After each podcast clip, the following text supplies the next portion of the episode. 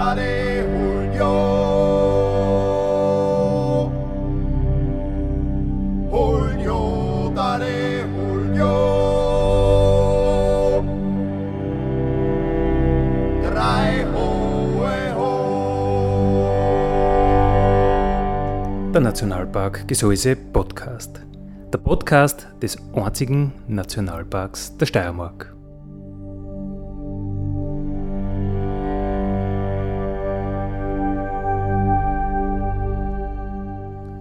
Alle zwei Wochen neu mit Themen aus dem Nationalpark Gesäuse und aus der Nationalparkregion. Dale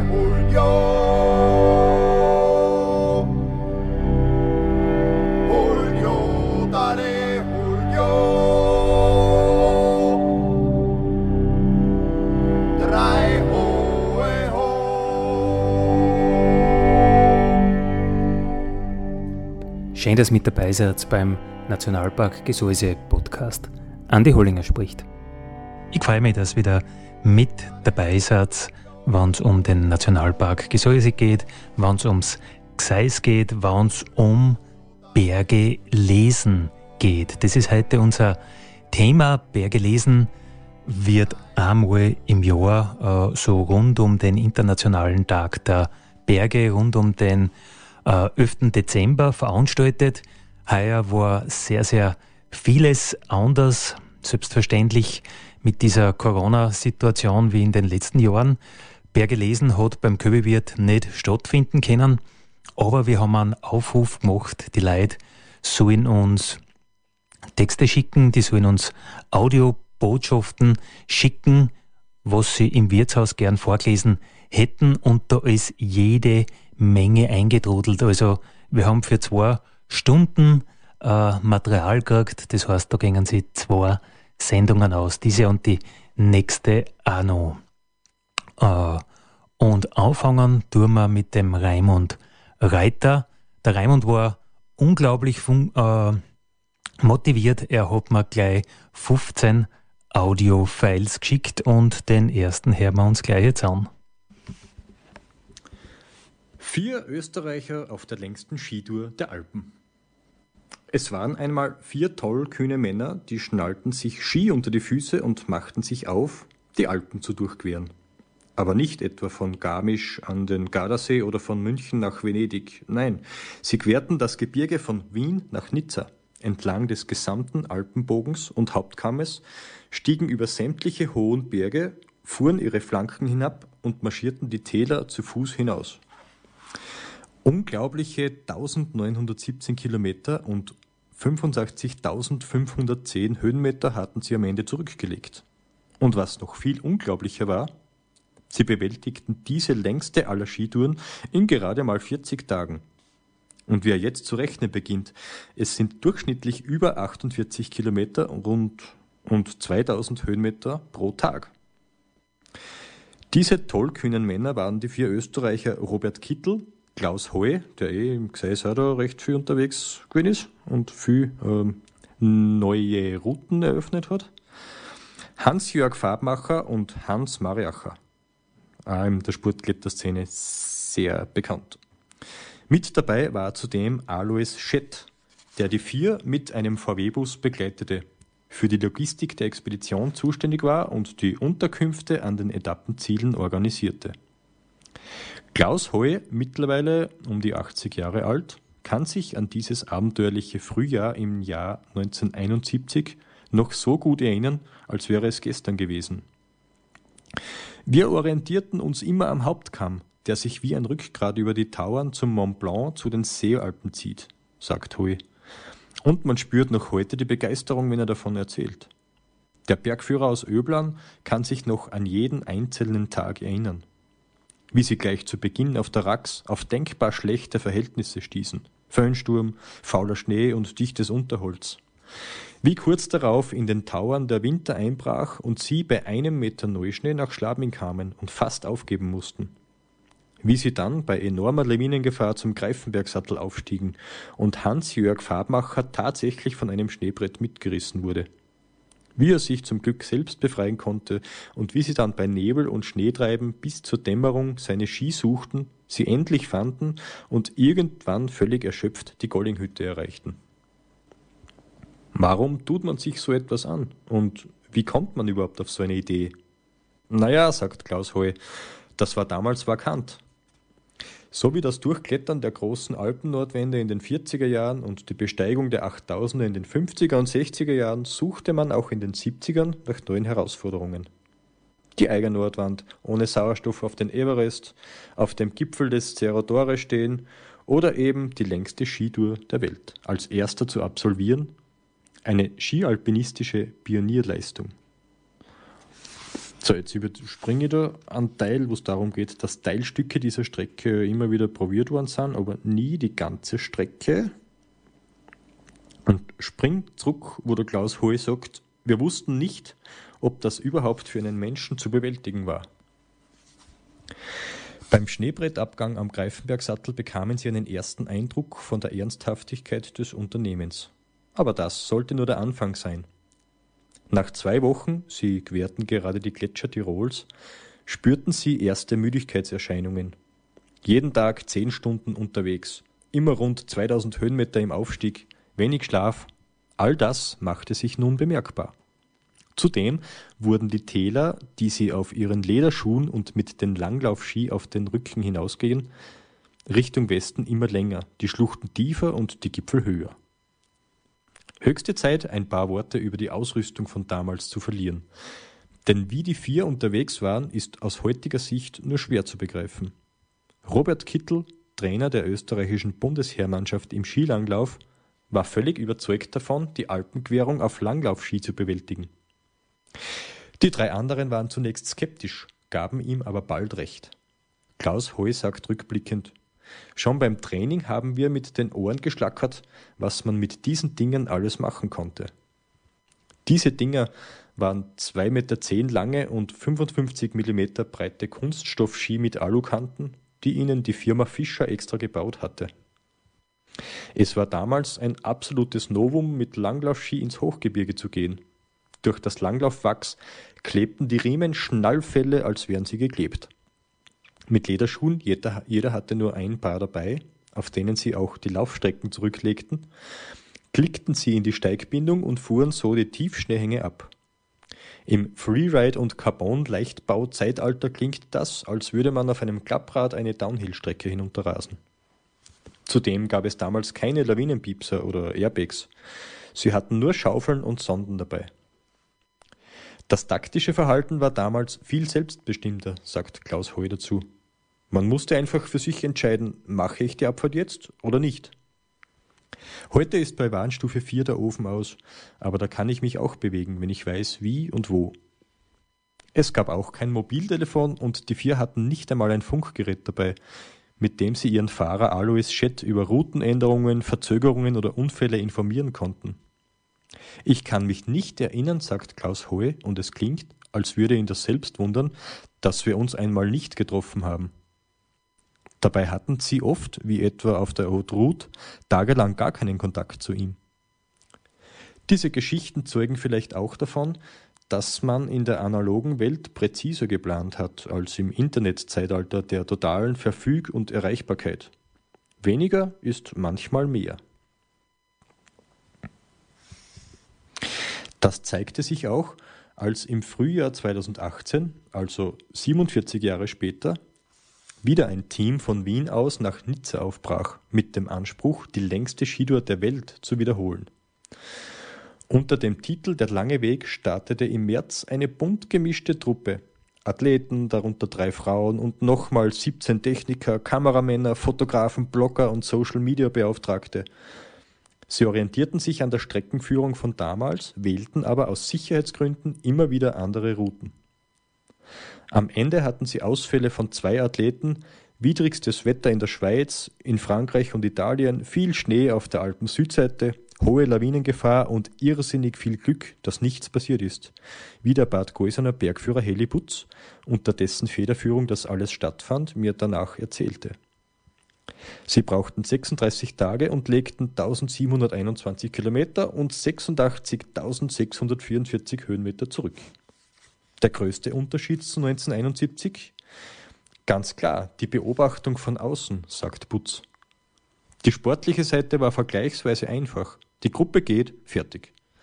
Erst die sozialen Medien und die ganze kommunikative Beschießung von außen hätten das Unternehmen zur Herausforderung gemacht.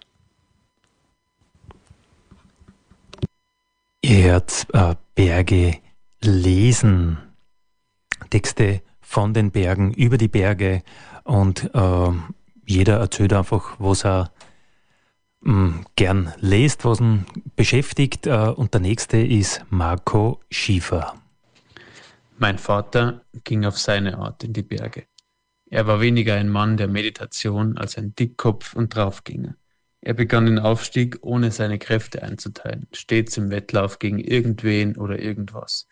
Und wenn ihm ein Weg zu lang war, nahm er eine Abkürzung. Bei ihm war es verboten zu rasten, verboten über Hunger, Kälte oder Erschöpfung zu klagen. Dafür durfte man ein schönes Lied singen, besonders bei Gewitter oder dichtem Nebel und sich ja laut johlend die Schneefelder hinabstürzen. Meine Mutter, die ihn schon von klein auf kannte, erzählte, dass er schon damals auf niemanden warten wollte, so wild war er drauf. Er wollte jeden einholen, den er vor sich hatte. Deshalb musste man gut zu Fuß sein, um in den Augen meines Vaters Gnade zu finden. Mit einem Lachen gab sie mir zu verstehen, dass sie ihn so erobert hatte.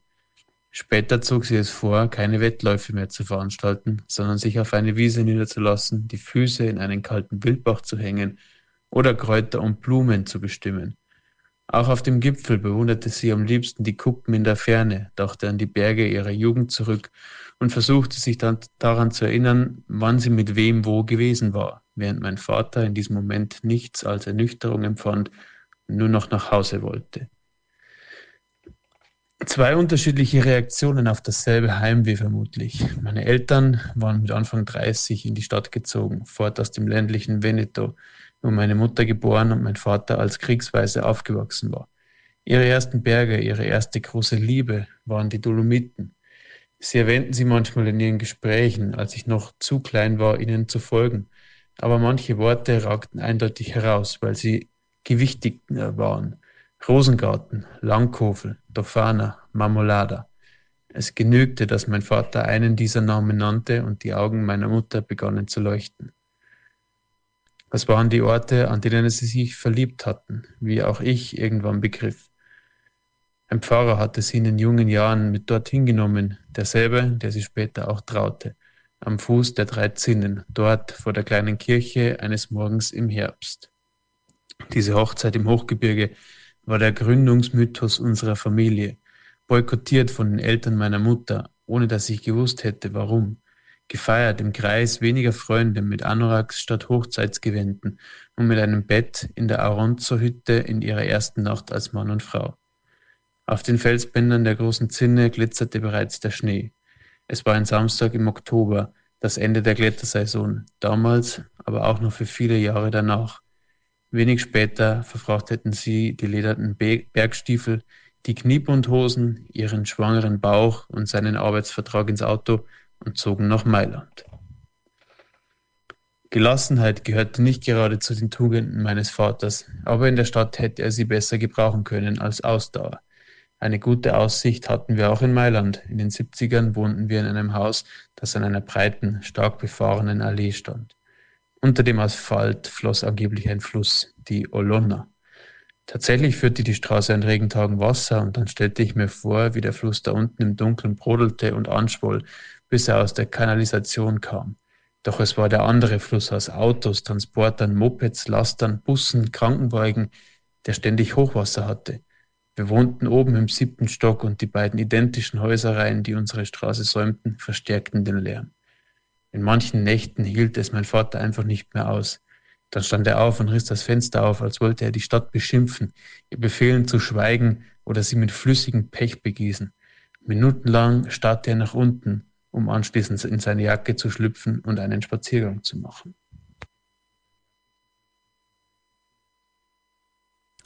Es folgt der Text vom Raimund Reiter, der schon ein bisschen älter ist. Den Beruf des Bergführers gibt es ja schon relativ lang. Bei uns im Gseis sind ja da einige äh, Bergführer tätig. Und da bin ich auf eine recht spannende Definition eben vom Berufsbild Bergführer gestoßen. Und zwar 1785, also zu der Zeit, wo das mit dem Bergsteigen und so weiter gerade angefangen hat, hat Belsasa Hake den Berufstypus Bergführer bereits beschrieben.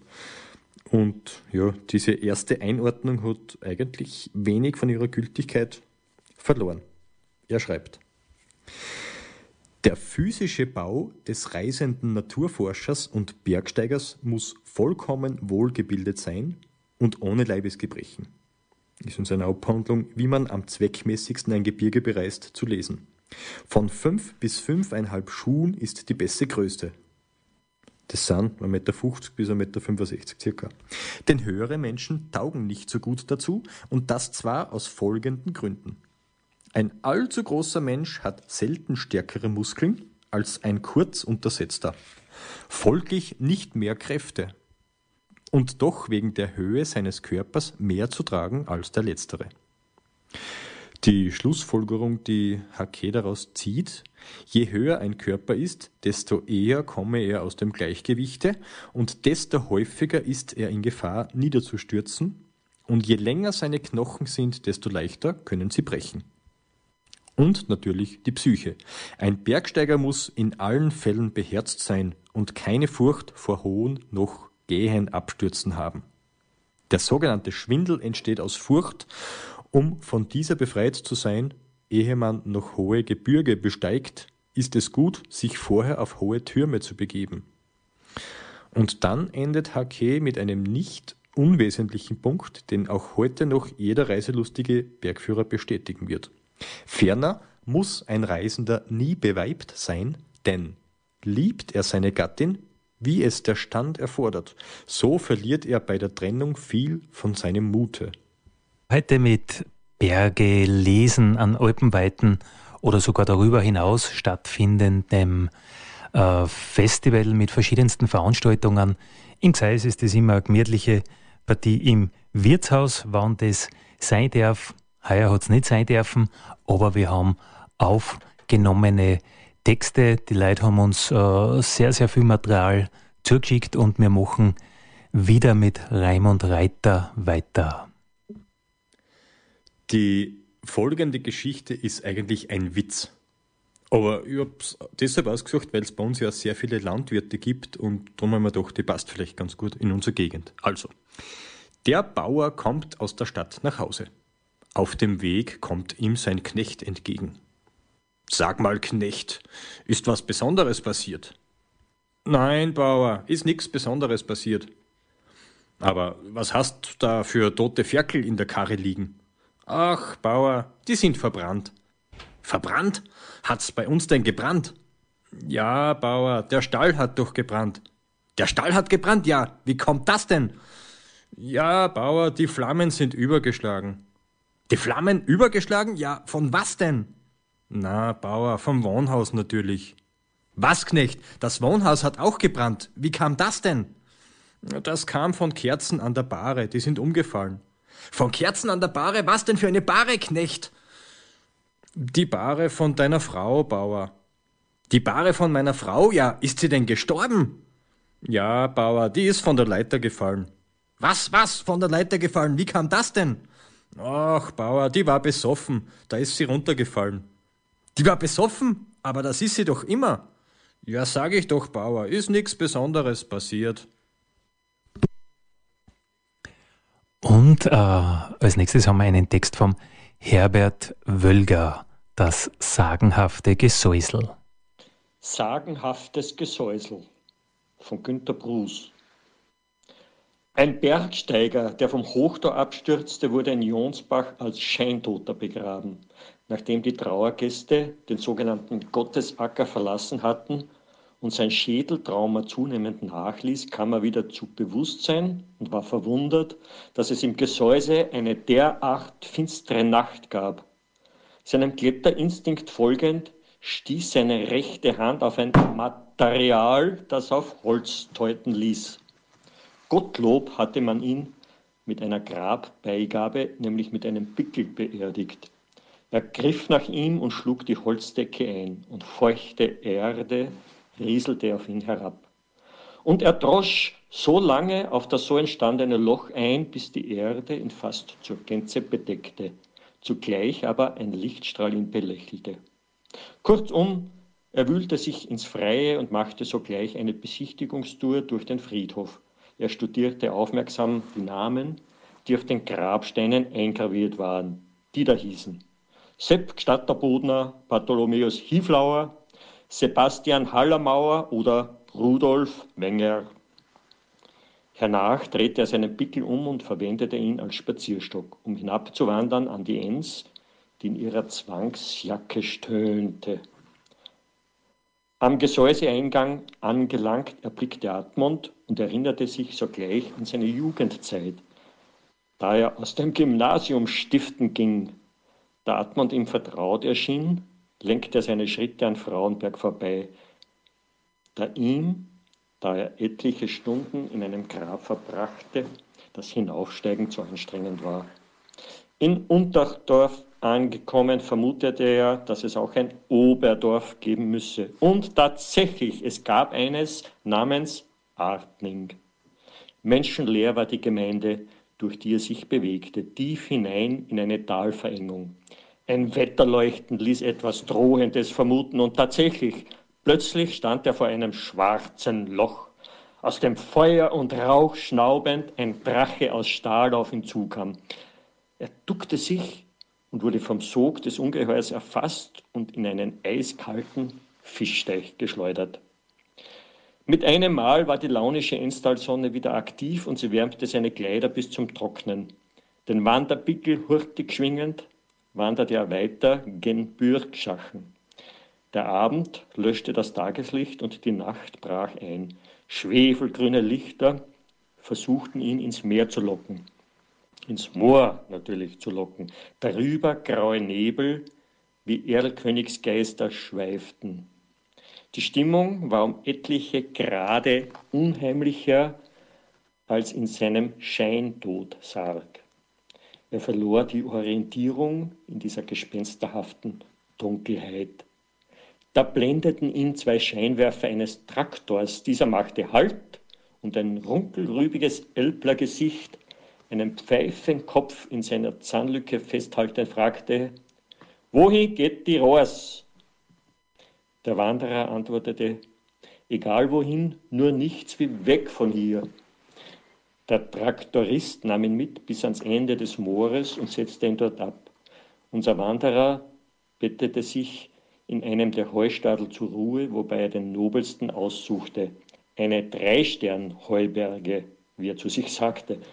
Der Vollmond strahlte und warf ein silberblaues Licht auf die Enns, gebrochen von einer Eisenbahnbrücke. Heu und Holz dufteten sich zusammen zu einer Geruchsharmonie und schläferten den Wanderer ein. Als er vom Gemu einer Kuhherde geweckt wurde, machte er sich sogleich wieder auf die Socken, wie man in Kreisen, die sich keine Schuhe leisten konnten, so sagte. Sein innerer Kompass lenkte ihn gen Westen, magnetisch angezogen von einem Gebirgsstock namens Grimming, der im tausendjährigen Reich durch Paula Groggi bekannt wurde. Instinktiv lenkte ihn sein Wanderpickel zur Sonnenseite des Enstalles hin und er musste somit nach Liezen gelangen. Urplötzlich war die direkte Gegenwart eingebrochen und der einstmals Scheintote verlor sich im Labyrinth zwischen XXX Lutz, Baumax, Euro und Interspar. Eilenden Schrittes wollte er diesen internationalen Landlufträubern entfliehen, doch der Hochtausig stoppte ihn und er entschloss sich zum Rückweg nach Liezen. Sein Wanderstab begann wieder die Pickelform anzunehmen, und er begann auf die hässlichen Verschandelungen des Ortsbildes einzutreschen. Aber bald war ihm diese Arbeit zu mühselig und er zog es vor, die Realität zugunsten der Gemütlichkeit zu akzeptieren. Alles, in einer Veränderung alles ist einer Veränderung unterworfen, sogar das All ist einer Veränderung unterworfen. Warum also sollte Liezen für immer ein Dorf oder Marktflecken bleiben, wo die Steirerhüte auf Stelzen spazieren gehen? Denkmalschutzwürdig war es nie, aber heute ist es als Zentrum des Handels und der Industrie von seiner Umgebung begnadet, die ihresgleichen sucht. Heute, in unserer Zeit, denke man sich ein Enstal ohne Liezen aus. Oh, es wäre die Mongolei Österreichs. Soweit Günter Bruß. Und wir machen gleich nur mal weiter mit Raimund Reiter. Die folgende Geschichte ist ein bisschen anders. Sollte wer von den Zuhörern äh, die Geschichte nicht verstehen, das macht gar nichts, dann braucht er sich einfach nur ein zweites Mal anhören, dann wird das überhaupt kein Problem sein. Also, der Klö von René Oberholzer. Es war einmal ein Klö, der trötete hoch. Als ein Nux daherhonzte, vernöpfte sich der Klö. Doch der Nux hörend zeckte, so dass der Klö baravanierte. Als die beiden Buraken oglionierten, schier wunzelte ein Lasserverrati daher und wupfte den Klö in den Schürungunden. Dann stolanzte der Tröll über den vernöpften Klö, sudelassierte den Nux, silibinierte auf den Lasserverrati zu und pfupfte den Jörn zu. Dieser da dudelte aufs Wapste, vernöpfte seine Kutt und falabulierte dreimal. Der Nux sterdingte zu Tröll und blieb Jock. Zurück fungilierte der Klö, der nicht katamanisierte, was er verbrützeln sollte. Und der Nux enteiterte, die Sauberwuck aber glanzte. Die Berg sind heute Thema im Nationalpark Radiotexte über die Berge, gesprochen, vortragen von verschiedensten Persönlichkeiten. Äh, Anne, die jüngste des heutigen Abends, ist sieben Jahre alt, die Elena Rinner, und sie liest einen Text über Papa vor, weil ihr Papa ist der Christian Stangl. An einem warmen Sommertag 1966 erblickte Christian Stangl das Weltenlicht aus Moslandl Sicht. Dort, ganz im Osten der Gesäuseberge, war der Begriff Skyrunner ein noch nicht erfundenes Fremdwort. Dennoch schwattelte der Gesäusespross schon als Kleinkind auf und davon. Zunächst unter der Aufsicht des Vaters, Holzlastfahrer seines Zeichens, der ein Filius bis in die hintersten Gräben und von dort aus auf so manchen Gipfel, Gipfel zwischen Hochschwab und Gesäuse mitnahm. Heute wird dieser Vorgang Frühprägung genannt. Und tatsächlich muss in der Zeit des unselbstständigen Hechgens der Grundstein für eine außergewöhnliche Begeisterkarriere, Bergsteigerkarriere gelegt worden sein. Freilich war der spätere Lauf der Dinge da noch nicht zu erahnen, galt es doch, sich vorab eines Ausbildung in Elektrotechnik zu widmen kurz, einen anständigen Beruf zu erlernen. Die ersten selbstständigen Gehversuche im steilen Fels fanden noch unter Ausschluss der Öffentlichkeit statt. Bei so manchen Unternehmen, zum Beispiel anlässlich eines Sologanges in der Planspitze inklusive veritablen Verhauer, hätte die Familie der Schlag getroffen.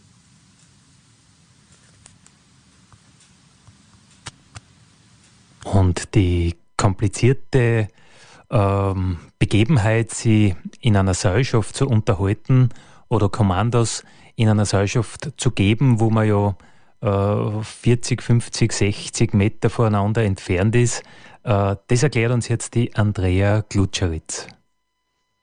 Es war vor circa 20 Jahren, wo mein erster Kletterurlaub nach Verdun geführt hat. Wir waren damals eine Dreiermannschaft mit Anführer Erich Freimann und Seilpartner Robert Kittel aus Bodensee und ich war dabei. Ja, und in Verdun sind wir da äh, durchgegangen. Die Mangostins Kartophag. War nicht so leicht. Und des Öfteren habe ich immer äh, einige Informationen an den Erich weitergeben wollen, worauf mir der Robert äh, mitteilt hat, dass im Berg keine langen Sätze verstanden werden. Da muss man kurze, prägnante Befehle erteilen. Gut, man denkt, werde ich mir merken. In der Mangostinskaterphag in der letzten Säuling, beziehungsweise es waren eigentlich nur zwei Säulingen. Aber der Erich in, seiner, in seinem Elan hat die gleich auf einmal gemacht. Und ist das ganze 60 Meter Doppelseil ausgegangen. In Robert haben ja die Kletterbotschen schon ein bisschen gedruckt auf die Zehen. Und er hat bei jedem Stand die Botschen ausgezogen.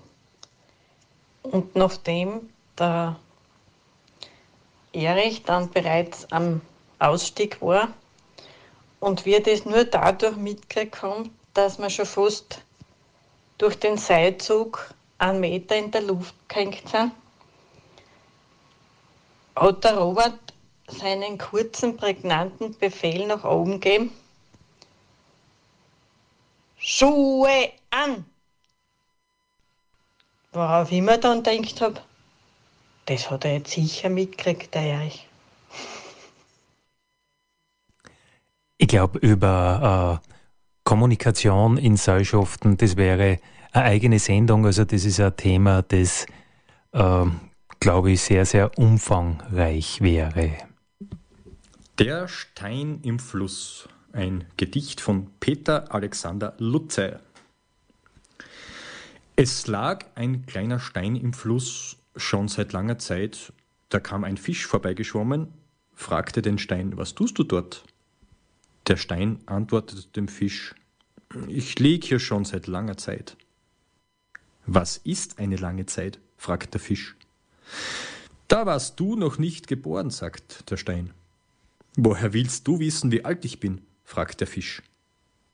Was glaubst du, wie alt ich bin? fragt wiederum der Stein.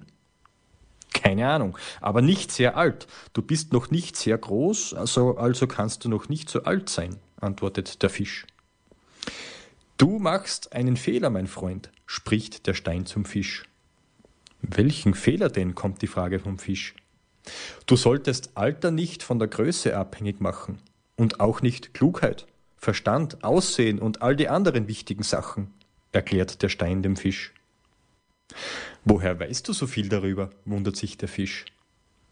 Weil ich schon sehr, sehr alt bin, mein Freund. Sehr alt.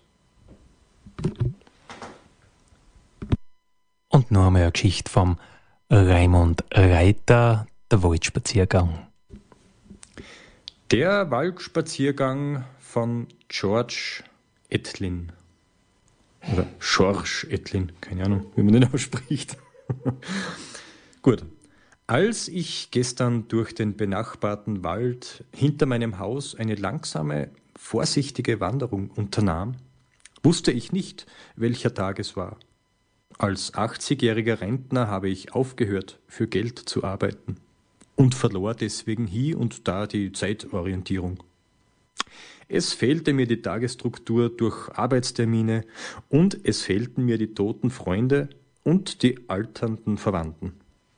Wer noch lebte, hockte in miefigen, abgedunkelten Wohnungen und getraute sich aus Altersgründen nicht mehr auf die Straße. Hinter einem tief verschneiten Tannenbaum wusste ich nicht mehr, wo ich war und was ich da ganz allein so spät in dem kalten, verlassenen dunklen Winterwald noch wollte. Es war offenbar schon bald Nacht. Ich suchte mein Haus, in dem ich einfach mit den leisen, kurzen Schlurfschritten eines vergreisten alten Mannes mich geradeaus begab. Ich war in Panik geraten. Um real und auch gedanklich nicht im Kreis zu gehen, hinterließ ich eine sichtbare Spur durch persönliche Gegenstände im weglosen, frierenden Wald. Vertrauen, Stolz, Erinnerungen, Taschenmesser, Kugelschreiber, Kreditkarten und Ausweise, Tabakpfeife, Geld, einen Brief, die Golduhr, Tabletten und den Mantel. Dann die Jacke, das Hemd, die Hose, das Rheumapflaster, die Stützstrümpfe, die Unterhose und die Windel wegen der Altersinkontinenz. Als ich mein Haus erreichte, war ich nackt. Am frühen Morgen kleidete ich mich neu und warm ein, um noch vor den ersten Spaziergängern, die mit Hunden den Wald gerne besuchten, dort meine Kleider und die persönlichen Gegenstände im frühen, nebeligen Morgenlichte einzusammeln. Tatsächlich fand ich meine Spur, sogar Fußabdrücke im Schnee und sammelte all meine Kleider ein, bis ich an eine tief verschneite Tanne kam. Dort fand ich die vereiste, steif gefrorene Leiche eines sehr alten Mannes, der mich mit verzerrtem Mund und glasigen Augen aus dem Schnee anstarrte. Ich erschrak. Der alte Mann, den kannte ich. Ich war es selbst. Und wir machen nochmal eine letzte Runde, starten dort wieder Raimund Reiter. Die sieben Weltwunder. Eine Schulklasse wurde gebeten, zu notieren, welches für sie die sieben Weltwunder wären. Folgende Rangliste kam zustande. Erstens Pyramiden von Gizeh. Zweitens Taj Mahal. Drittens Grand Canyon. Viertens Panama-Kanal. Fünftens Empire State Building. Sechstens St. Petersdom im Vatikan. Siebtens Große Mauer in China. Die Lehrerin merkte beim Einsammeln der Resultate, dass eine Schülerin noch am Arbeiten war. Deshalb fragte sie die junge Frau, ob sie Probleme mit ihrer Liste hätte. Sie antwortete Ja, ich konnte meine Entscheidung nicht ganz treffen, es gibt so viele Wunder. Die Lehrerin sagte Nun, teile uns das mit, was du bisher hast, und vielleicht können wir ja helfen. Die junge Frau zögerte zuerst und las dann vor. Für mich sind das die sieben Weltwunder. Erstens sehen. Zweitens hören. Drittens sich berühren. Viertens riechen. Fünftens fühlen. Sechstens lachen. Siebtens und lieben. Im Zimmer wurde es ganz still. Diese alltäglichen Sachen, die wir als selbstverständlich betrachten und oft gar nicht realisieren, sind wirklich wunderbar. Die kostbarsten Sachen im Leben sind jene, die nicht gekauft und nicht hergestellt werden können. Beachte es, genieße es, lebe es und gib es weiter. Und der letzte Text für heute ist ein unglaublich persönlicher von der Susanne. Danke, Susanne, für deinen Text. Mein Name ist Susanne. Ich bin 55 Jahre alt und hier ist meine Geschichte. Ich selber bezeichne mich nicht als Bergsteigerin, ich bezeichne mich eher als Berggeherin. Meine Kraft reicht noch nicht so weit, dass ich wieder in einem zügigen Tempo Richtung Gipfel steigen kann. Deshalb gehe ich eben so weit meine Kraft reicht, an dem seit dem Tag an, im September 2017, an dem mein Mann tödlich verunglückt ist. Wir waren mitten im Hausbau. Der Rohbau war so weit von uns fertiggestellt worden, dass wir am nächsten Tag eigentlich in Dachstuhl montieren wollten.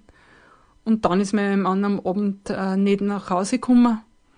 Er hat nur was geholt und beim Zurückfahren auf die Baustelle ist er leider mit dem Auto tödlich verunglückt. Ich selber bin plötzlich vor einem Abgrund gestanden, bei dem ich nicht gewusst hab, wie ich den überwinden und auf die andere Seite kommen sollte. Tief schwarz, riesig und ohne Boden hat sich ein riesiger Graben aufgetan.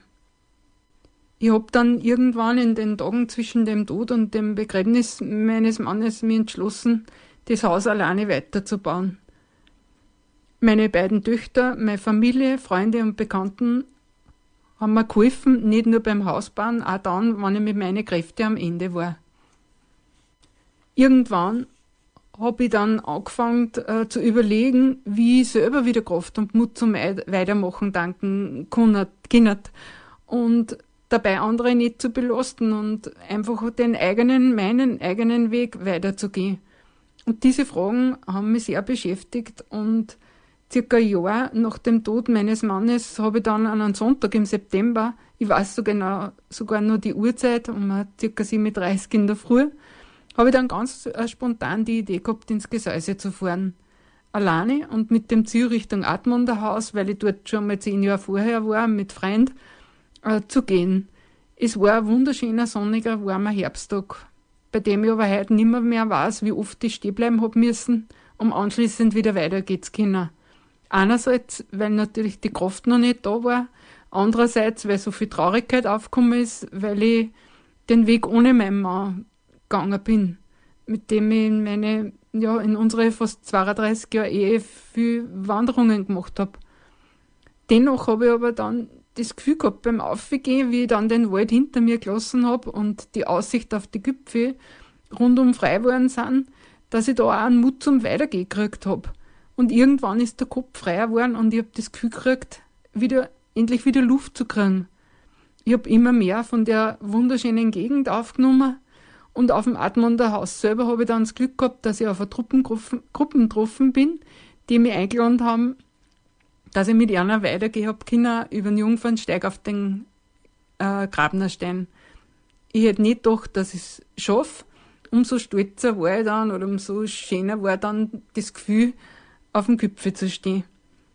Irgendwie hat mir auch dieser Tag so viel Kraft gegeben, dass ich angefangen habe, immer mehr Touren im Gesäuse auszuprobieren. Und mit jedem Mal ist die Kraft ein bisschen mehr zurückgekommen. Die Touren sind länger und weiter geworden. Und ich habe sogar dann zweimal versucht, eben äh, den Hexenturm zu gehen, weil ich in der Zwischenzeit auch einen Klettersteigkurs gemacht habe. Aber leider mal ist mir der halt beide Male wegen schlechtem Wetter verwehrt blieben. Und so blieb mir nur der Blick übrig zum Natterregel hinüber auf den Klettersteig. Aber auch das war eine Erfahrung für mich, eine wichtige, eben nicht weiterzugehen, sondern auf die eigene Sicherheit zu achten und eine Grenze wahrzunehmen, mich nicht zu ärgern, weil ich es nicht geschafft habe, äh, diese zweimal, sondern einfach mich darauf freuen, dass ich es ja nächstes Jahr wieder probieren kann. Und wer weiß, vielleicht gelingt mir dann der Hexenturm und ich freue mich echt, wenn ich dann auf dem Gipfel stehe. Und inzwischen weiß ich auch, welche Gipfel welche Namen tragen, wenn ich im Gesäuse unterwegs bin und ich bin unheimlich stolz, dass ich da einer fahren kann. Ich bin stolz darauf, Wege zu gehen, auch wenn es manchmal für mich echt schwer sind. Ich bin stolz darauf, nicht stehen zu bleiben und auch oft nicht in der Trauer zu versinken, sondern auch wieder frei zu spüren. Das Gefühl, mit die Berge eins zu sehen. Ich freue mich, wenn ich weiß, dass die Wetterverhältnisse passen und ich am Wochenende losgehen kann. Auf den nächsten Gipfel, auf das nächste Ziel und ich habe schon viele tolle Menschen aus dem Gesäuse für kurze Zeit kennengelernt. Ich weiß nicht einmal die Namen. Und doch haben mir aber auch ihre Geschichten Mut gemacht. Ich selber lieb Bergsteigergeschichten und in meinem Esszimmer hängt ein riesiges Foto, das ich auf der Admonder Warte gemacht habe. Dadurch habe ich praktisch jeden Tag schon in der Früh den Blick ins Gesäß vor mir. Am Admonderhaus war ich inzwischen schon sehr oft und ich denke dann immer an den besonderen Tag, der mich gelehrt hat, dass es die eigene Entscheidung ist, weiterzugehen und nicht stehen zu bleiben. Niemand kann an das abnehmen. Diese Entschlossenheit aufzustehen, weiterzugehen und auch, dass das in der Trauer sein darf, dass ich einmal ein Stückchen gehe einmal ein Stück stehen bleib oder dass ich wieder mal umdrehe und aber wieder diesen Neich probiere. Einfach, dass ich mir Ziele schaffe. Und in diesem wunderschönen Gebiet, wie das Gesäuse ist, also mir geht wirklich das Herz auf, wenn ich da einer fahre, wenn ich dann ein Bachel rauschen her beim, beim Gehen oder beim Obergehen, wo ich komme, wo ich dann schon die Ends ja, ich kann das eigentlich gar nicht so in Worte fassen, was das mit mir macht. Corona hat die Situation etwas verändert. Das ist mir bei den vielen Touren heuer bewusst worden. Früher habe ich oft Wanderer oder Bergsteiger gefragt, äh, mir haben sie eigentlich gefragt, ob ich mich zu einer sitzen will, weil ich halt viel allein unterwegs bin. Und es haben sich dadurch Gespräche ergeben und ich habe interessante Menschen kennengelernt. Das war aber heuer anders, weil einfach nicht viel gefragt haben. Der Eindruck von mir ist, die Angst vor dem Virus hat auch die Angst vor Nähe mit sich gebracht, sogar in die Berg. Und ich wünsche mir für uns alle, dass 2021 wieder besser wird, dass die Angst vor Nähe wieder zurückweicht, dass sie wieder viel gute Gespräche in die Berge geben und vor allem, dass es viele Menschen gibt, äh, denen es nicht so gut geht, den Mut haben, aufzustehen und weiterzugehen. Auch wenn der Weg nur so schwer scheint. Dass man sich nicht entmutigen lässt, weil man langsam geht. Dass man trotzdem in sein Tempo weitergeht und sich freut, auch über kleine Etappen, über kleine Ziele. Trauer ändert sich und Trauer darf aber auch ins Leben integriert werden. Es darf gewarnt werden und es darf gelacht werden. Ich werde meinen Mann immer im Herz haben. Er wird und darf auch immer ein Teil von meinem Leben bleiben. Aber er wird nimmer wiederkommen. Mein Leben geht weiter und ich hoffe, dass ich in ein paar Jahren meine Enkel bei ihrer ersten Touren ins Gesäuse begleiten kann. In diese ganz besonderen Berge zu ganz besonderen Menschen. Ich wünsche euch alle ganz viel Mut, Kraft und Gesundheit für 2021. Wir sehen uns im Gesäuse. Danke. Wer gelesen ist eine Initiative der Alpenkonvention äh, rund um den Internationalen Tag der Berge. Äh, der ist am 11. Dezember. Ja, wir wollten zum Köbe gehen. Zum Köbe wird in Jonsbach. Wir wollten uns da gegenseitig was erzählen, gegenseitig was vorlesen, ein bisschen diskutieren rund um die Berg, rund um alles, was den Wanderer, Kletterer, Bergsteiger so betrifft und berührt, äh, war natürlich nicht möglich. Jetzt haben wir aufgerufen, äh, Beiträge als Audiobotschaft zu bekommen und dem Aufruf sind unglaublich viel Menschen, äh, viele Menschen nachgekommen. Der Raimund Reiter zum Beispiel hat uns insgesamt 15 Beiträge geschickt. Da werden wir uns heute etliche anhören und ja, wir fangen gleich an mit dem Reitsch, mit dem Raimund Reiter. Der hat sich äh, mit dem Thema auseinandergesetzt, äh, wer sind eigentlich die wüdersten Hunde der Alpingeschichte? In Gegenden, wo es zum Bergsteigen geht und zum Klettern geht, wo es einfach wüde Berg gibt, hat es natürlich auch immer wüde Hunde gegeben, die da unterwegs waren. Und äh, ich möchte euch jetzt die wildesten Hunde der Alpingeschichte kurz vorstellen. Also, Chingel Mischling 1865 bis 1879. In Sachen Erstbesteigung nimmt es kein anderer Hund mit Jingle auf, aber auch die Liste der nicht erstbestiegenen Gipfel ist rekordverdächtig. Mit elf Erstbesteigungen und rund 40 weiteren großen Bergfahrten gilt sie bis heute als erfolgreichster Hund der Alpingeschichte. Der nächste, Barry Bernhardiner, 1800 bis 1814. Der berühmteste Lawinenhund der Welt lebte am Hospiz des großen St. Bernhard.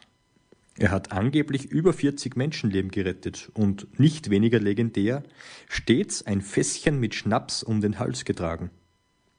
Während Barry heute ausgestopft im Naturkundemuseum in Bern steht, erinnern die Lawinenverschüttungsgeräte der Marke Barryvox noch an seine Heldentaten.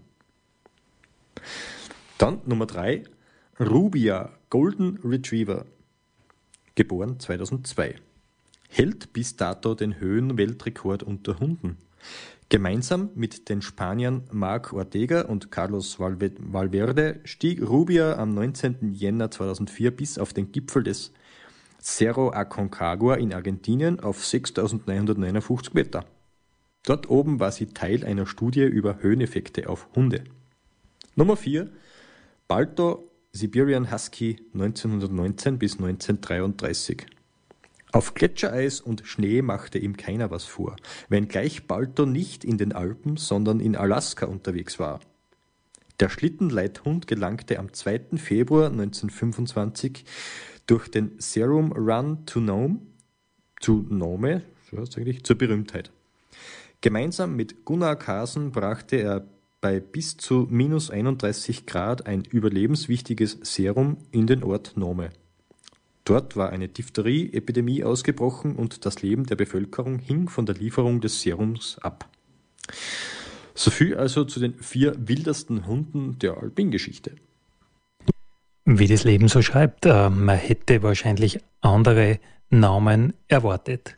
Weiter geht's mit der Christine Breslauer, die uns eine Geschichte aus einem Buch vorliest. Oben ist besser als unten. Eine literarische Expedition in die Alpen von Andreas Lesti. In Berlin lernte ich, wenn ich ein Heimatgefühl habe, dann geht es von den Bergen aus. Vor meiner Reise hat ein bayerischer Bergsteiger gesagt, wenn du auf einen Berg steigst, fühlst du dich danach immer besser. Das ist natürlich keine große Weisheit, und trotzdem hatten seine Worte in mir bewirkt, dass ich augenblicklich zurück in die Berge und auf irgendeinen Gipfel steigen wollte. Da beschloss ich, ins Lechtal zu fahren. Nun hingen in eben diesem Tal die Wolken vor dem Fenster und ich wollte die Wetterberichte im Internet befragen, wann sie wieder verschwinden. Aber ohne Netz ist das schwierig. Also hinunter ins Tal, online gehen und wieder hoch. Wie zwanghaft dieses Verhalten war, bemerkte ich erst, als ich nach vier Tagen auf die Idee kam, den Wetterbericht im Radio zu hören. Nur um dann wiederum zu erkennen, dass keiner der Wettervorhersagen in diesem Teil zutrifft. Langsam gewöhnte ich mich daran. Manche Orte bezeichnen es mittlerweile als Qualitätsmerkmal, dass sie keinen Handy- oder WLAN-Empfang haben. In den Bergen gibt es noch viele solcher Orte. Die Stadt schürt Sehnsüchte nach Natur, nach Kälte, Wetter, nach Einsamkeit, nach Ausgesetztsein und nach Abenteuer und nach Gefahr. Im Grunde ist das eine zutiefst romantische Sehnsucht, aber damit bin ich ja nicht alleine, zumindest nicht, wenn man die Zahl der Menschen, die ähnlich denken, an den Outdoor-Klamotten bemisst, die sie in Großstädten zweckentfremdet tragen, um ihre zweite abenteuerliche Identität anzudeuten oder vielleicht auch nur ihre Sehnsucht danach, sie ausleben zu dürfen. Aber hier oben fühlt sich die Realität dann doch anders an. Ein Sportpsychologe hatte mir das einmal erklärt. Weil wir in Deutschland eine sehr lange Periode haben ohne Krieg und Hungersnöte und mit sehr starker wirtschaftlicher Absicherung, leben wir in einer warmen Wolke, die sich aber auch ein bisschen leblos anfühlt. Es gibt diesen Spruch, wenn es dem Esel zu wohl wird, geht er aufs Eis. Im 21. Jahrhundert akzeptierten wir keine Grenzen mehr und erweitern, nicht zuletzt über das Internet, unsere eigenen Möglichkeiten ins Unendliche. Er sagt, man lebt in so einer komischen, wässrigen Welt, in der alles möglich ist, aber eben nur virtuell. Und dann fühlt man sich entfremdet und sucht nach Körperlichkeit und Sinnlichkeit.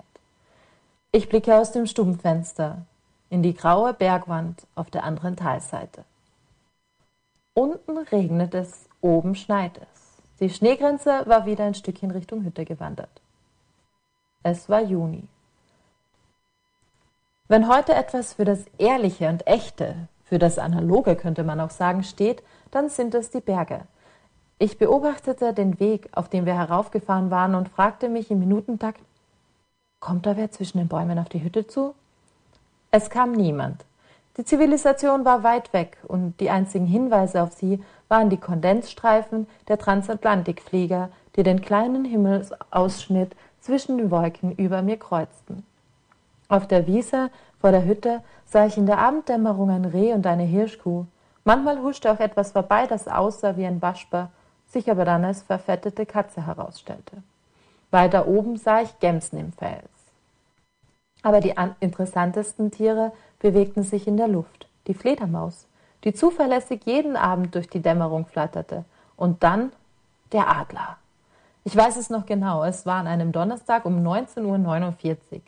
Da flog er über die Hütte und der Umstand, dass er so hoch flog und trotzdem noch als sehr, sehr großer Vogel zu erkennen war, erübrigte jede Frage, ob das nun wirklich ein Adler war.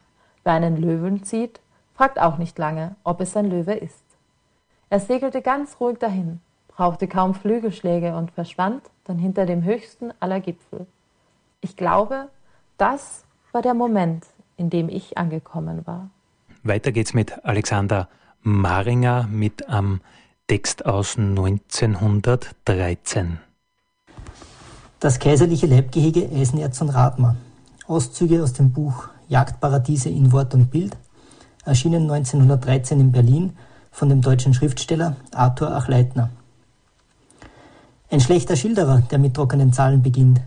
Wer Weidmann ist, vermag sich aber aus wenigen dürren Ziffern sofort ein Bild zu machen, was ein Revier bietet, das im Ausmaß von 6000 Hektar reines Gamsgebirg und von 2000 Gams bevölkert ist. Und dieses Gebiet ist nur ein kleiner Bruchteil des Gesamtgeheges. Steiermark, grüne Steiermark. Wird dieser Name genannt, so empfindet der Kenner des Landes wohliges Behagen, eine herzerquickende Freude, eine unnennbare Sympathie für Land und Volk. Madame Styria ist ein bildschönes Weib, ausgestaltet mit unvergleichlichen Reizen. Und die Steirer sind mögige Leute, ehrliche, brave Menschen, die man schon wegen ihrer Gutmütigkeit gern haben, aufrichtig lieben muss. Menschen, die ihr schönes Heimatland inbrünstig lieben, an ihrer Bergheimat hängen und mit allen Fasern des treuen Herzens. Jeder Steirer, ob hoch oder niedrig, ist unglücklich, wenn er in, in der Fremde leben muss. Jeder Steirer trachtet danach, in die liebtraute Heimat zurückkehren zu können, auch dann, wenn sie ihm nicht die materiellen Vorteile für das weitere Leben bieten kann. In der Gegend, wo man Eisen brennt und in der benachbarten wundersamen Alpenpracht liegen die Reviere seiner Majestät – Eisenerz und Radmar in einer Gesamtfläche von rund 30.000 Hektar. Der Name Eisenerz deutet auf die einst hochberühmt gewesene Industrie hin, die der Jagdherr in Kauf nehmen muss als vielleicht unerwünschte Beigabe. Doch von den Eisenstädten und vom Erzberg entfernt befinden sich Jagdgründe, wie sie besser nicht sein könnten. Steil, Wachs, also scharf, was die Terrainverhältnisse anbelangt, dafür romantisch schön, echte Alpenwelt und waldreich, gehegt und geschont, kaiserliches Leibgehege. Das Wort sagt alles über das oberösterreichische Salzkammergut wie für Eisenerz und Radmar. Der allerhöchste Hofjagdbezirk Eisenerz besteht hauptsächlich aus kaiserlichem Privatbesitz, den Majestät im Jahr 1889 von der österreichischen Alpinen Montangesellschaft durch Kauf erworben und durch Zukäufe vergrößert hat. Demgemäß umfasst dieser Besitz die Forstbezirke Eisenerz, Radmar und Hieflau mit einer Gesamtfläche von über 21.000 Hektar, wovon 6.000 unproduktiv Gamsgebirg sind. Rund 1000 Hektar sind mit allerhöchsten Jagdreservaten behafteter Fremdbesitz innerhalb des kaiserlichen Eigentums. 5000 Hektar Eigenjagd und Gemeindereviere sind zugepachtet. Ebenso 2300 Hektar Wald von der Eisenerzer Waldgenossenschaft und drei kleine Eigenjagden. Zusammen ca. 30.000 Hektar, ein gewaltiges Gebiet, das im Süden durch die Wasserscheide gegen das Mur- und Mürztal bzw. durch die Jagdreviere des Ritter von Leutzendorf, also Vordamberg und Dragöss, und des Ritter von Gutmann, Kalwang, im Westen von Jonsbach durch Stift, Admondsche und landsteirischen Waldbesitz bzw. durch die Jagdreviere des Fürsten Festetitsch und Ritter von Eichinger, im Norden durch den K&K Religionsfondsforst Großreifling und bäuerlichen Besitz der Gemeinde Landl begrenzt ist. Die wichtigsten und wuchtigsten Bergkomplexe im kaiserlichen Leibgehege sind die Griesmauer mit 2034 Metern, der Reichenstein 2166 Meter, das Wildfeld und der Zeiritz an der Südgrenze, der Koloss Lugauer 2212 Meter im Westen, der Buchberg im Norden, Geiger und Brandstein im Osten. In der Mitte liegt der Kaiserschildstock 2106 Meter mit dem berühmten Weißenbachel, der Pfaffenstein und der Kaltmauerstock. Kolosse mit imponierender Gestalt und imponierend der Wildstand, der im Frühjahr 1912, also schon vor der Setzzeit, betrug rund 2000 Stück Hochwild, rund 2000 Stück Gamswild, 900 Stück Rehwild und zur Balzzeit waren 90 Auerhähne und etwa 60 Birkhähne verlost. Und der Autor schreibt weiter über die Radmar. Grüne Matten, dunkelragender Wald und darüber in stolzer Majestät der wuchtige Felskoloss des Lugauer, der nach allen Seiten wüste, erschreckende Steilwände abwärts sendet. In diesem herrlichen Gelände mit dem Namen Krautgarten residiert der kaiserliche Oberjäger, der zugleich K&K Förster ist.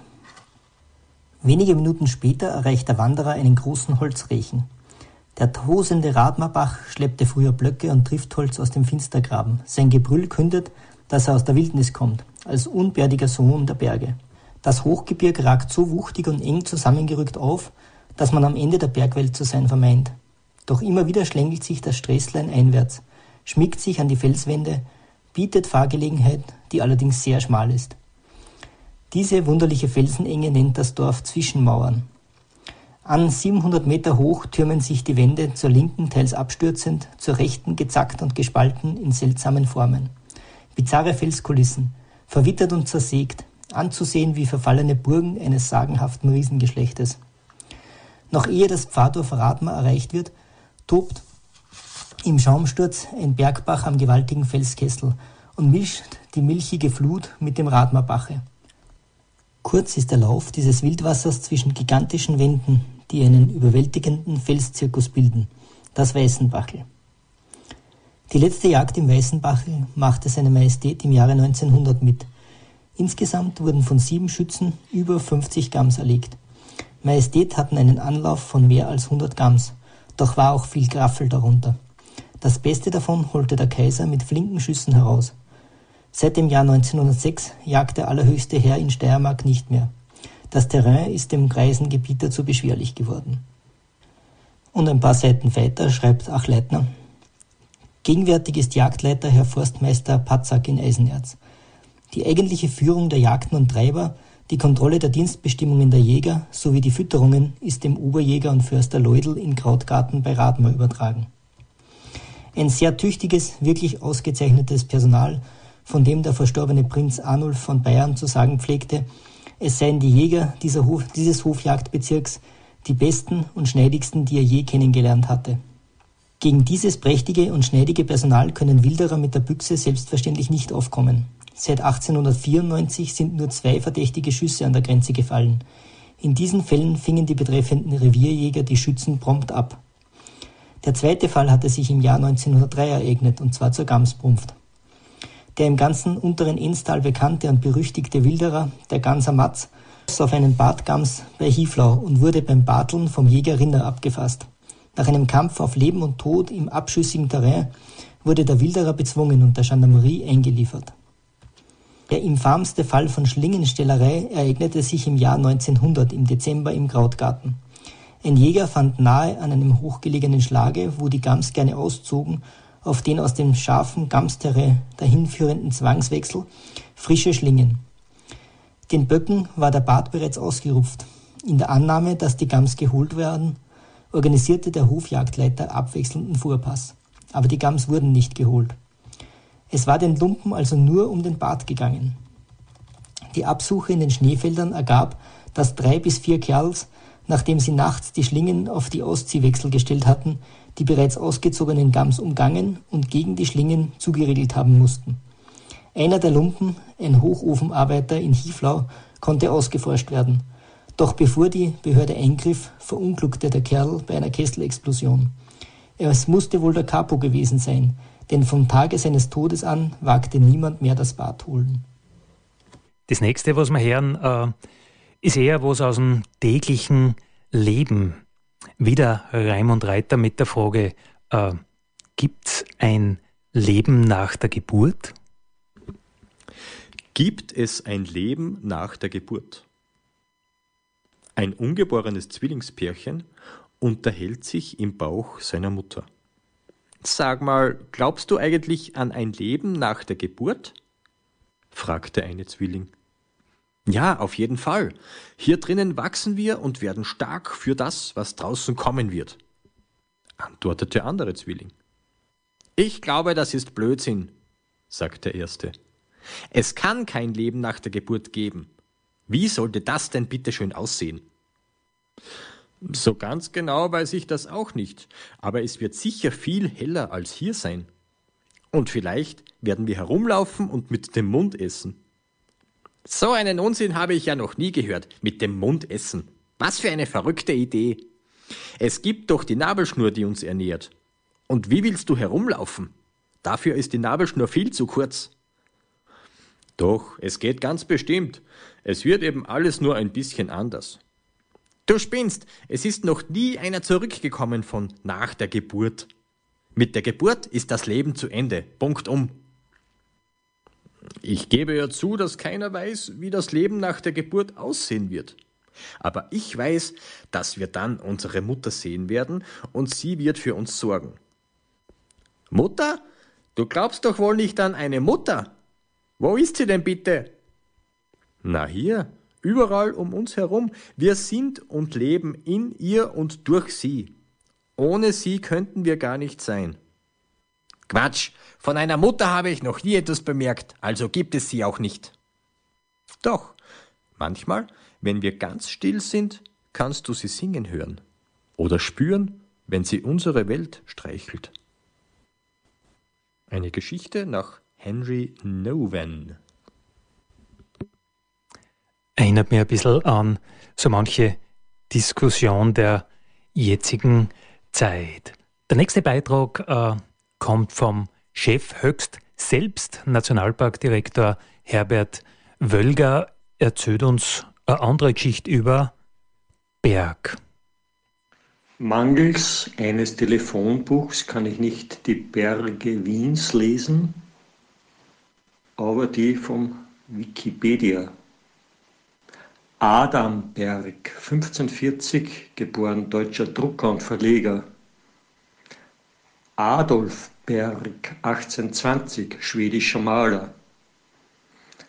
Ahasverus van den Berg, 1733, niederländischer Theologe. Aina Berg, 1902, schwedische Schwimmerin. Aaron Berg, israelisch-österreichischer Theaterregisseur. Aki Petteri Berg, finnischer Eishockeyspieler. Alan Berg, US-amerikanischer Hörfunkmoderator. Alban Berg, Komponist. Albert, Albert Berg, deutscher Maler und so weiter. Da gibt es mehrere. Alois Berg, 1946 geboren, deutscher Sportmediziner. Da schau her. Amy Berg, 1968 geboren, US-amerikanische Filmemacherin. Andreas Georg Berg, Journalist. Anke Amberg, Illustratorin. Anke Domscheidberg, Ökonomin. Anna Berg, Golfspielerin aus Schweden. Anna von Berg, deutsche Schauspielerin. Ans van den Berg, niederländische Malerin. Asbjörn Berg Hansen, 1912 bis 1998, norwegischer Boxer. Benedikt Berg Walz, um mit Vornamen B zu beginnen, deutscher Medien- und Kommunikationswissenschaftler. Bruno Fahlberg, deutscher Schauspieler. Burkhard Magnus von Berg, 1764 bis 1738, russischer Generalleutnant. Und so weiter und so fort bis zum Buchstaben W für die Vornamen. Wolf Dietrich Berg, deutscher Schauspieler, Wolfgang Berg, Physiker, Wolfgang Berg, Fußballspieler, 1951 geboren. Und das war der letzte Eintrag. Das führt uns eigentlich noch, dass jemand mit Berg im Nachnamen bei Berge lesen am Beitrag gebracht hätte. Aber der Raimund Reiter hat uns, wie gesagt, insgesamt 15 Beiträge geschickt und den wir jetzt hören, ist das Rotkäppchen im Juristendeutsch. Wir leben ja in einer sehr wilden Gegend und in einer ganz ähnlichen Gegend hat sie einmal vor längerer Zeit schon ein brutales Verbrechen abgespült und da habe ich zufällig den Polizeibericht im Internet gefunden und den möchte ich jetzt vorlesen.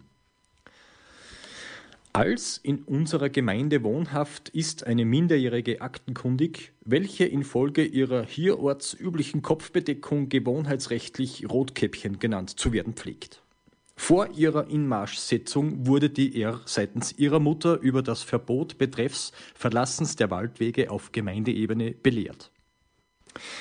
Sie machte sich infolge Nichtbeachtung dieser Vorschrift strafbar und begegnete beim Überschreiten des diesbezüglichen Blumenpflückverbotes einem polizeilich nicht gemeldeten Wolf ohne festen Wohnsitz.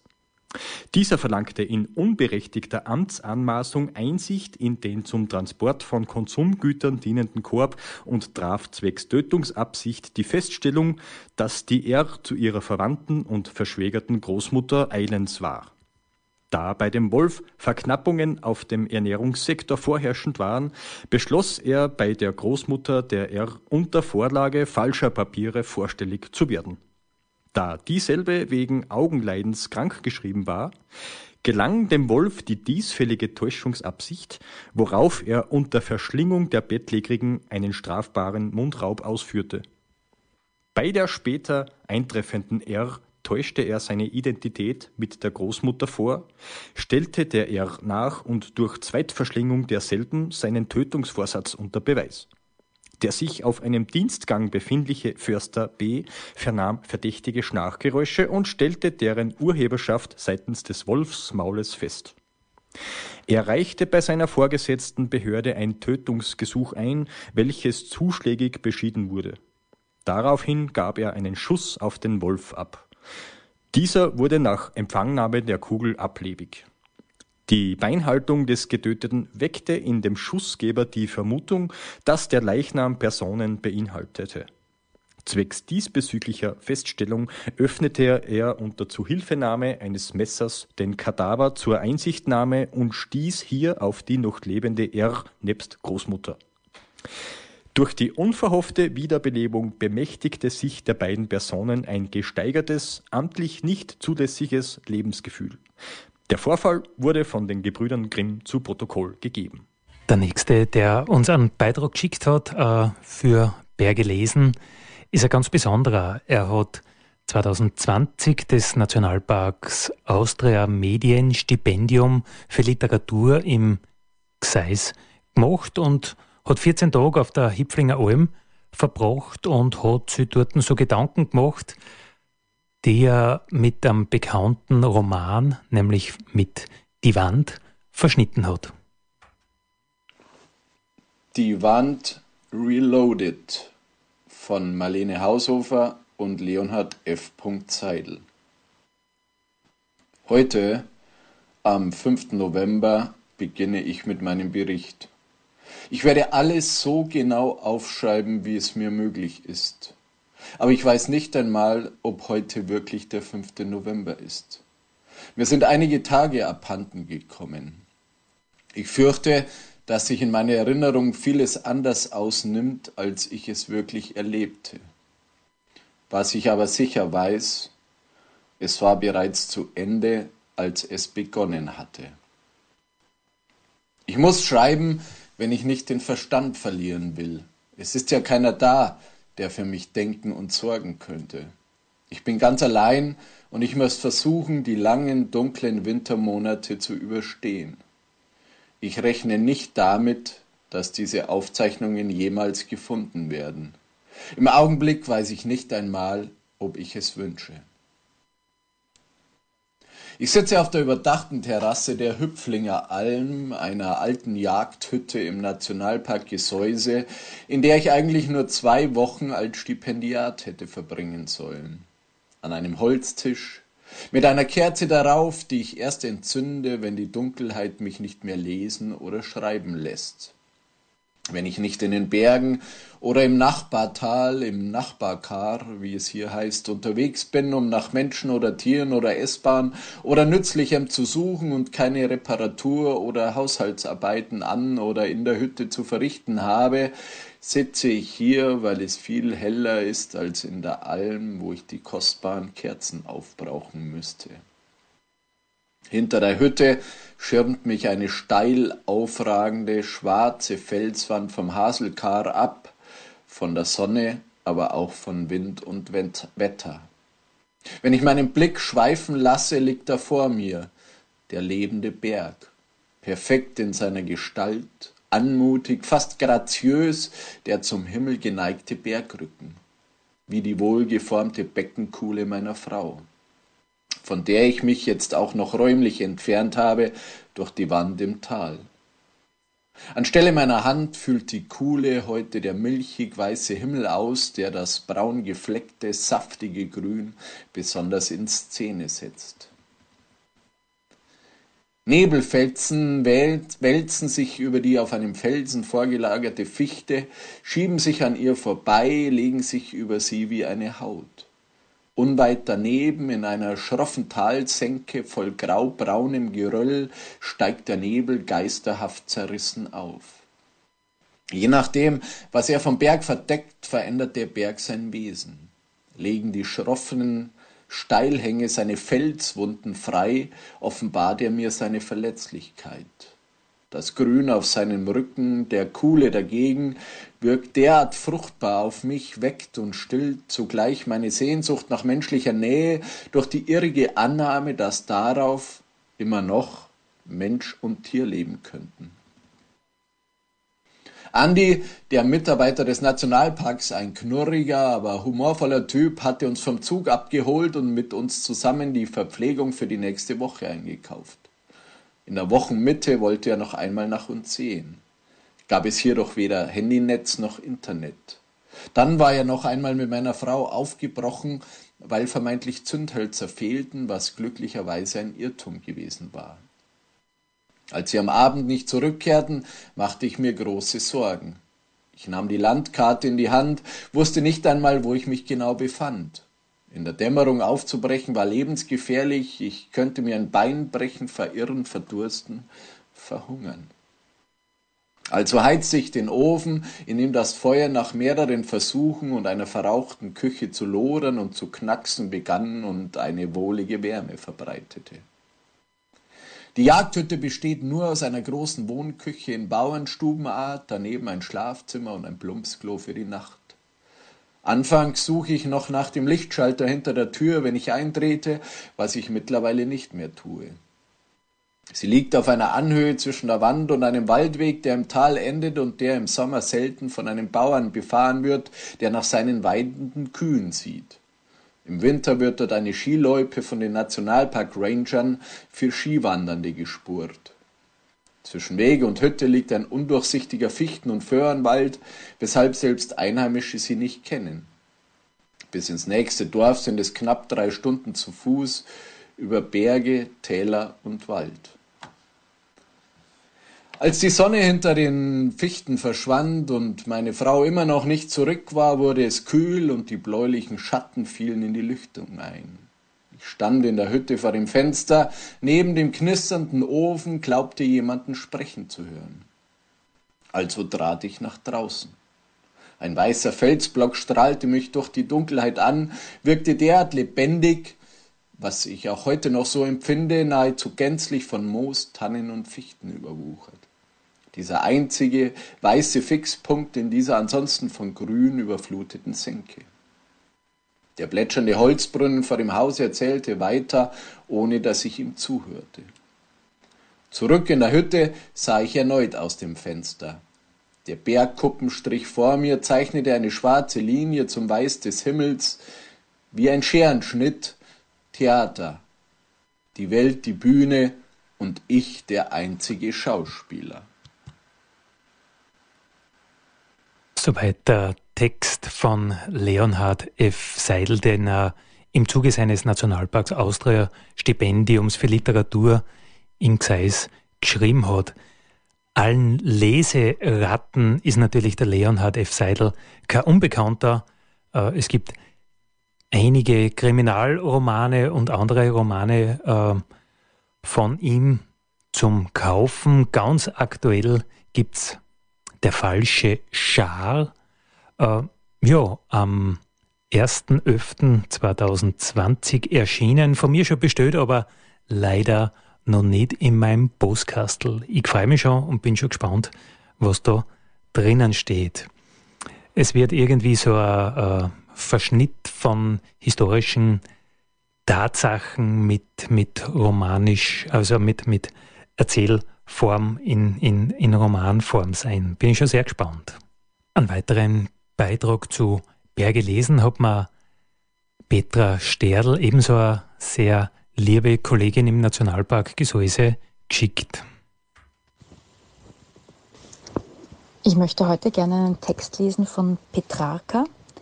Äh, diesen Text habe ich selber mal vorgelesen bekommen. Und zwar bevor ich zu diesem Berg, um den es hier geht, gekommen bin.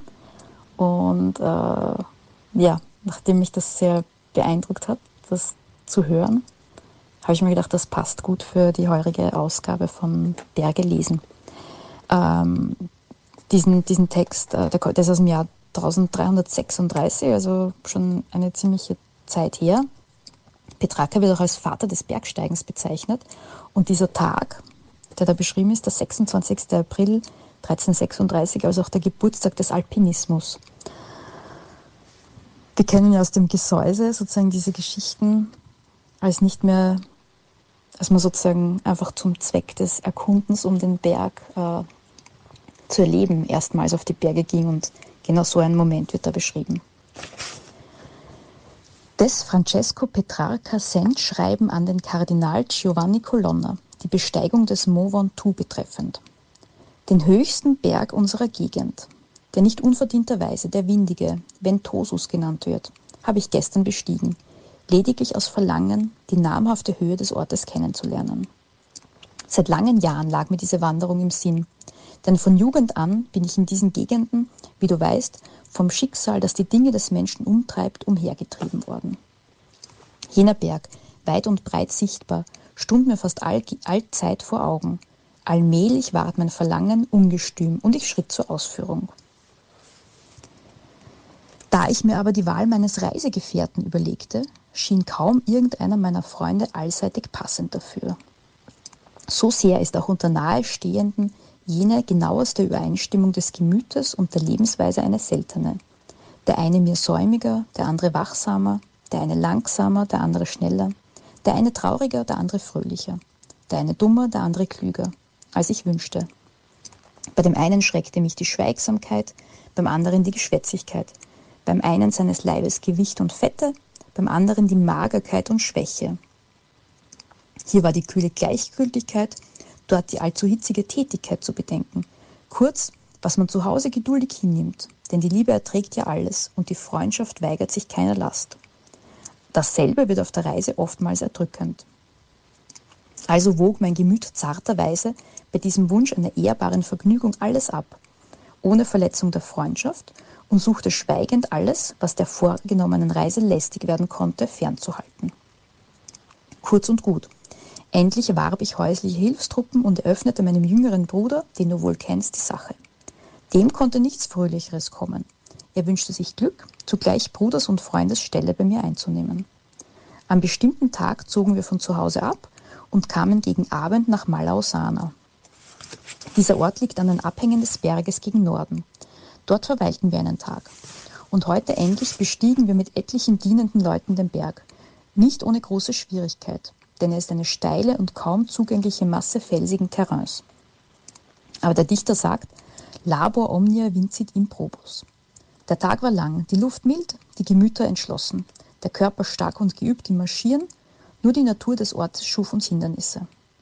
In den Schluchten des Gebirges trafen wir einen alten Hirten, der versuchte, mit vielen Worten uns von der Besteigung abzubringen und sagte, er sei vor schier 50 Jahren in demselben Drang jugendlichen Feuers auf die höchste Höhe emporgestiegen. Habe aber nichts mit zurückgebracht als Reue und Mühsal, Leib und Gewand zerrissen von Steinen und Gedörren, und es sei niemals weder vorher noch nachher erhört worden, dass einer Ähnliches gewagt. Während er aber so plauderte, wuchs bei uns, wie ja der Jugend Sinn stets ungläubig ist für Warnungen, aus der Schwierigkeit das Verlangen.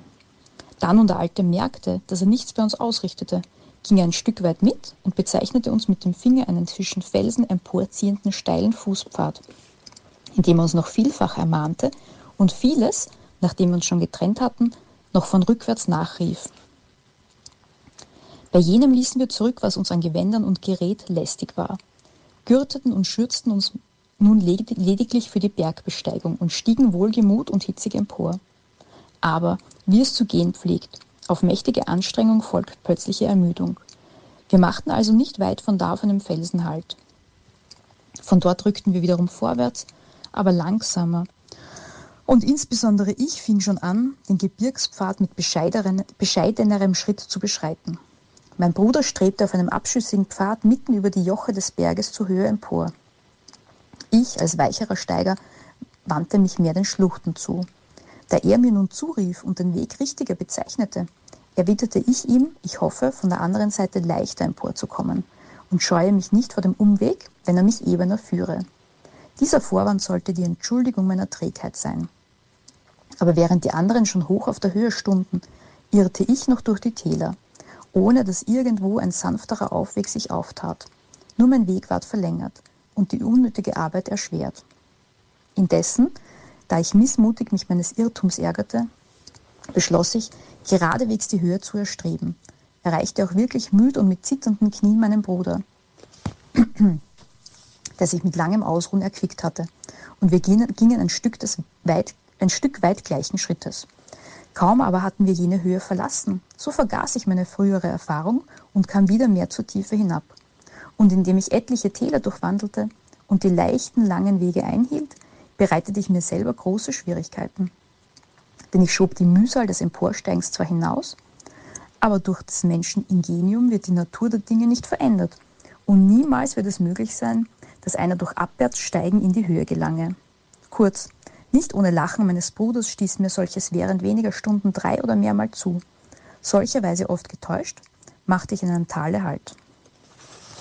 In diesem Tale machte sich dann einige Gedanken über die Erreichung von Zielen und so weiter. Das möchte ich jetzt ganz gern überspringen. Aber diese Betrachtungen richteten mich unglaublich an Geist und Körper wieder auf. Gebe Gott, dass meine Seele ihre große Reise, der sie bei Tag wie bei Nacht sich entgegensehnt, glücklich zu Ende führe. Den obersten der Gipfel heißen die Leute im Gebirge das Söhnlein. Filiolum. Warum, weiß ich nicht. Vielleicht des Gegensatzes halber. Denn er schaut in Wahrheit eher wie der Vater aller benachbarten Berge aus. Auf seinem Scheitel streckt sich eine kleine Ebene. Dort hielten wir ermüdet Rast. Und da du nun vernommen, von welcherlei Sorgen der Geist des Emporsteigenden erstiegen wurde, so vernimm, ehrwürdiger Vater, auch den Rest. Und wende ein Stündlein auf Lesung der Ergebnisse dieses meines einen Tages. Zuerst denn, von ungewohntem Zug der Luft und dem freien Schauspiel ergriffen, stand ich wie ein Staunender. Ich schaue zurück, da lagerten die Wolken zu meinen Füßen. Schon erschien mir minder fabelhafte Athos und Olympus. Da ich das, was ich von jenen gehört und gelesen hatte, an einem minder berühmten Berg erschaue. Wir sind fast am Ende unserer Sendung äh, mit dem Thema Berge lesen. Ein paar Sprüche gingen sie aus, vorgetragen von Raimund Reiter. In den 1860ern schätze ich ungefähr, das kann man nicht so genau aus dem Buch entnehmen, hat der Leslie Stephen einen weiteren Spruch getätigt. Und zwar hat er gesagt, ich betrachte das Besteigen von Bergen als unerlässliche Pflicht im Leben eines Menschen.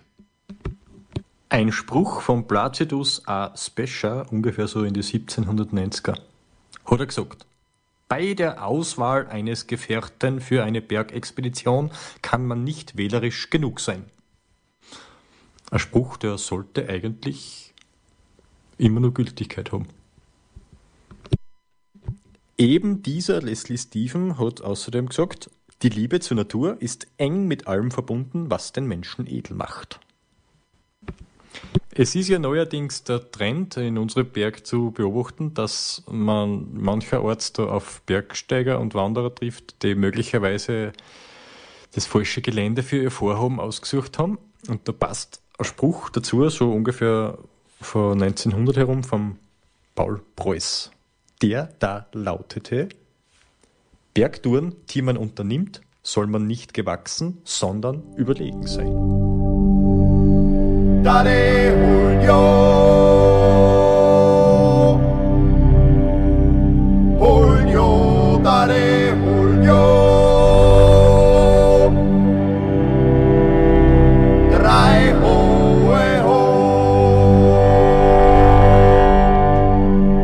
Das war der Nationalpark Gesäuse Podcast für heute.